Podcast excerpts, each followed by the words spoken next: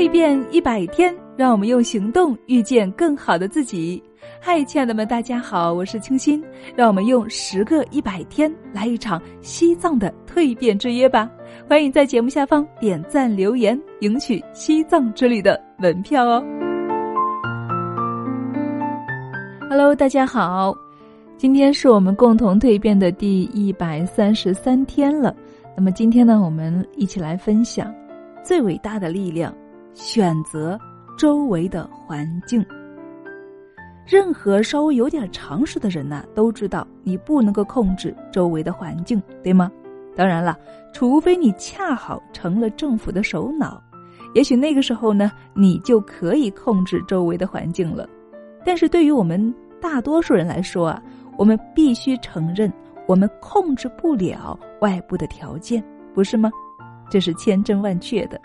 那么我们能够做什么呢？我们可以控制我们的想法呀。而且，可以通过控制我们的想法，通过运用这种最伟大的力量——选择的力量，我们可以间接的控制周围的环境。一个最常见的例证，就是一个发生在战争时期的故事。说的是一个年轻人应征去参军，在这一点上呢，他别无选择，他必须去为自己的祖国做贡献。他被带到了军营里，他在那里受训，他在为参加战斗做准备。到现在为止呢，自始至终他都没有任何选择的余地，他必须做他的上司让他做的事情，他必须遵从他们的命令，但是他仍然有选择自己的想法的权利。如果他选择了诸如他不可能活着打完仗。他会受伤致残这样的想法，而这些事情呢又恰恰发生了的话，那也没有什么好奇怪的。我们知道，另一方面呢，一个人或者一个士兵可以通过自己选择的力量来保护自己。罗桑是一位著名的工程师，英国最伟大的科学家之一。他在《生活理解》一书中给我们讲述了一个英国军团的故事。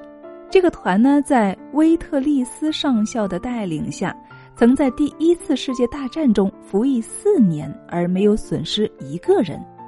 军官和士兵们的积极配合，使这种空前绝后的记录成为可能。他们不断的有规律的背诵，并且重复诗篇第九十一条中被称作“保护诗篇”的文字。这是一个关于选择的力量，颇为典型的例子。但是，请记住，这是人类所拥有的最伟大的力量。我们都知道，外部环境总是时好时坏的。有的人呢，甚至在情况好的时候都活不下去，更不要说情况糟的时候了。这主要是因为他们没有运用这种最伟大的力量——选择的力量。当困难来的时候，很多人都是往后靠。心里面是充满着失意与落魄，等着政府采取措施来改变这种状况。其他人呢，则会运用这种最伟大的力量——选择的力量。这种人即使在困难时期，也可能取得成功。许多最伟大的事业都是在所谓的困难时期开始建立起来的。为什么呢？因为这些事业的创始人拒绝迷信所谓的。困难时期，无论如何，他们总是要朝前走的，而呢，他们成功了。在困难时期，我们也许会许多次的遇到环境好的时候所不能够遇到的有利条件。开始创办一个企业，并让它发展下去，需要的钱较少，很容易就可以找到帮手，价钱呢也不贵，竞争不是那么激烈。最重要的是啊。世界上到处都是满怀失望的人们，稍微有一点勇气的人，不需要什么硬仗就可以获得成功。有这样一个人，在一个经济萧条的时期开始做生意，他觉得自己生意做的不好的原因呢是时运不济，刚好赶上了困难时期。他觉得呀，除非周围环境有所好转，他的生意不可能有任何的转机。然而呢？就在这个困难时期中最困难的一段时间里，偶尔有一天，他走进了一个购物区，发现这个购物区有两个卖肉的，他们之间呢隔着十来家商店。其中一个肉贩子简直要多忙有多忙，人们排成了三四排在他的摊前等着。另外那个摊前呢，却几乎一个顾客都没有。问题恰恰就出在这里：经济的萧条、环境的艰难是客观存在的，但是对于这同一个街区中的两个肉贩子来说，其中一个甚至压根儿就不知道，或者是没有意识到有经济萧条这个东西。而另一个呢，却几乎连糊口都做不到了。这个年轻的商人决定进行一番的调查。他走进那家有人在排队等候的肉店，老板就用一种非常客气的口吻对他说：“你好。”这是非常令人愉快的。老板又说：“我很忙，但是您只需要等上几分钟，我就可以招呼您了。”他对每一个顾客都是那样的和气而有礼貌。他愿意给顾客帮忙。给他们服务，他给顾客提建议，却从来不和他们发生争执，买卖就这样成交了。几天之后，这个年轻的商人来到另一家肉店，老板咆哮道：“你要买什么？”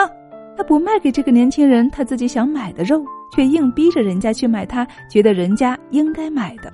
他的所作所为让人觉得很不舒服，他只对自己的眼前利益感兴趣。这个时候，你就可以迅速的意识到选择的力量了。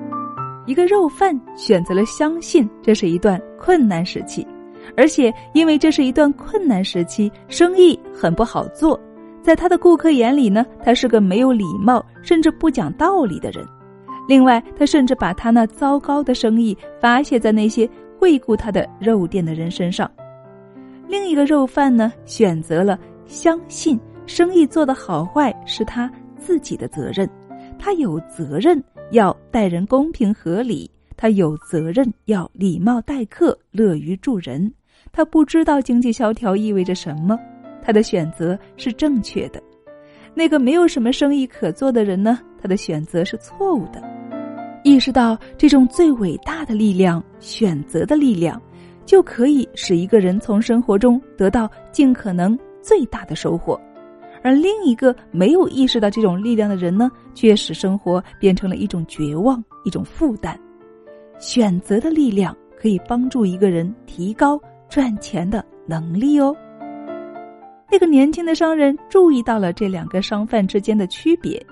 第二天，他回到了自己的办公室，开始工作。他选择了相信那是他自己的责任，而与环境。或政府是没有关系的。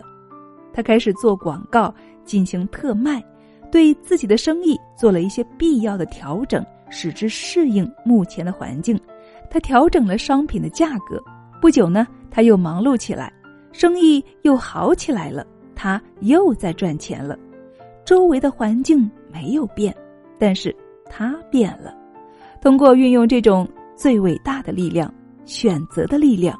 他的生意没有关门，而是又开始兴隆起来了。他变了，即使周围的环境并没有变。在工作领域中呢，我们也会遇到类似的情形。让我们以两个职员为例，对他们呢进行一个比较，来看一看选择的力量是怎样影响他们每一个人的。一个人总是按时工作，他选择听从上司的指示，他选择把他的工作在自己的能力范围之内做得尽可能好，他选择提一些可能对生意有所帮助的建议，他选择做一些是他这个职位的人本不需要做的零碎事情，他选择在必要的时候加几分钟甚至一个小时的班，他选择学做生意。甚至在下班以后去学一些特殊的课程，来提高自己，并且改进公司的服务。这个人呢，通过运用选择的力量，使自己成为一名成功的职员。这样的职员肯定会不断的进步。他的所作所为，使得老板对他颇为赏识。如果必要的话呢，老板会做出特别的努力。把这个人尽力的留在自己的公司里。现在我们再来看一下另外一种职员是什么样子呢？这种人呢，来上班的时候要选择一个对自己来说合适的时间，他选择和老板、同事吵架，而这些呢，则都是为了一些必要做的事情。他拒绝加班，不管是几分钟还是一个小时，他选择做一些和生意无关的事情，甚至讲一些不利于自己公司的事情。他选择拿多少钱做多少事，绝不做任何分外的事情。他选择把时间花在一些愚蠢的消遣和不雅的活动上。他选择认为下班以后的时间是他自己的时间，他可以爱做什么就做什么。他选择拒绝展望未来或为将来做任何的准备。当经济萧条的时候到来了。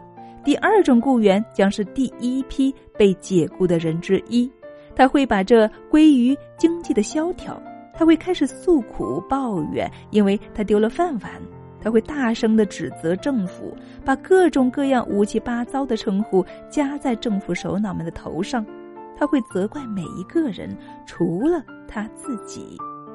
他的家人和朋友也会随着他遭殃。他会选择让时间就这样一天天、一年年的溜走，最后呢，他会发现自己栖身于政府办的老年收容所里面。为什么呢？如果只有某种特定的方式才能够使我们认识到这种最伟大的力量——选择的力量的话，这种做出正确选择的力量只存在于人类自己的头脑中。他们可以有自己的选择，实现自己的计划，真正按照他们所梦想过的方式去生活。把责任推给周围的环境是再容易不过的了，把责任推给亲戚朋友也是再容易不过的了，把责任推给政府更是容易不过的了，把责任推给任何人、任何事都是容易不过的了。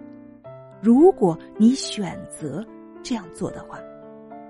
但是，每个认识到了这种最伟大的力量——选择的力量的人，都开始取得进步。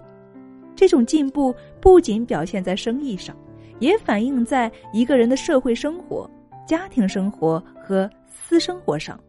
他开始意识到，他是那个做出选择的人，而他的朋友们、亲戚们，虽然他们都是为他好，却不能够带他。做出选择，这样他就开始建立起一种真正的自信。这种自信是建立在他自己的能力、活动和主动性的基础之上的。他不再依赖周围的环境了，他也不再依赖想象中的某个东西，而是呢依靠他自己。从他意识到这种潜力开始，结果就不断的开始显露出来了。认识到这种力量是相当困难的，因为我们的大脑就像是一个跑马场，千百种偏差在我们的大脑中以极快的速度跑过，我们便难以分辨出这种简单却又令人惊讶的选择的力量了。